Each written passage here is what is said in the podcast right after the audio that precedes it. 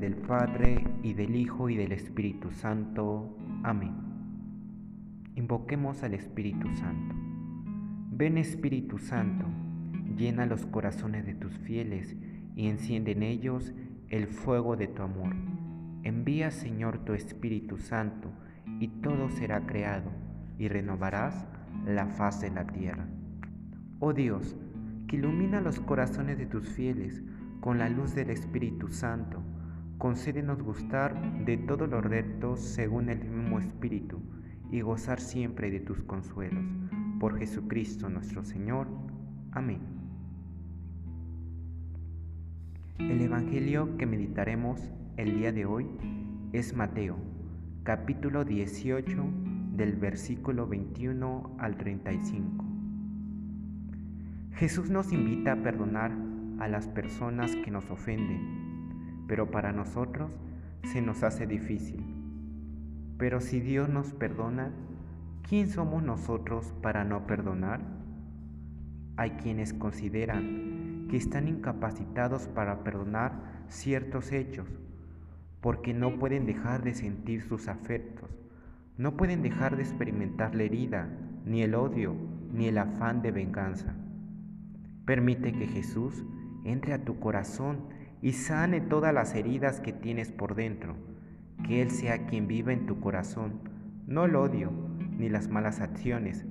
Deja que guíe tu vida y puedas ser una persona liberada de toda atadura de dolor, de maldad, entregándole todo a Dios y así todo será más fácil si vas de su mano. Jesús en el Evangelio nos dice que tenemos que perdonar 70 veces 7. Esto significa que siempre tenemos que perdonar a nuestro hermano que nos hace algún daño. El ir más allá al encuentro de la persona, amar, porque así como nosotros perdonamos, nuestro Padre también nos perdonará. El perdón es un acto de voluntad porque consiste en una decisión desde nuestro corazón. Al perdonar, opto por cancelar la deuda moral que el otro ha contraído conmigo al ofenderme y por lo tanto lo libero en cuanto deudor.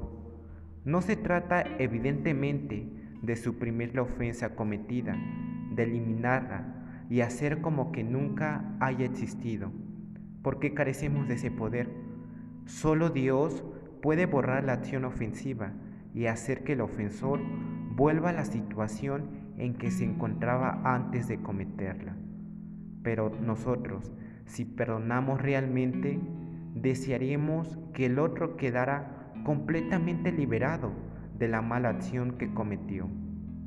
Al perdonar, podemos amar a nuestro prójimo, ser felices, libres y ser unas mejores personas, demostrando el amor que nos tiene Jesús y así transmitirlo a los demás.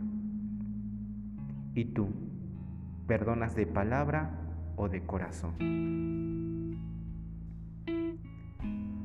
Soy Gerardo David Ramírez Cruz, estudiante del Seminario de Clanepancla, Nuestra Señora de los Remedios, de discernimiento vocacional. Saludo a nuestros familiares, amigos y bienhechores de nuestro amado seminario. Que Dios te bendiga.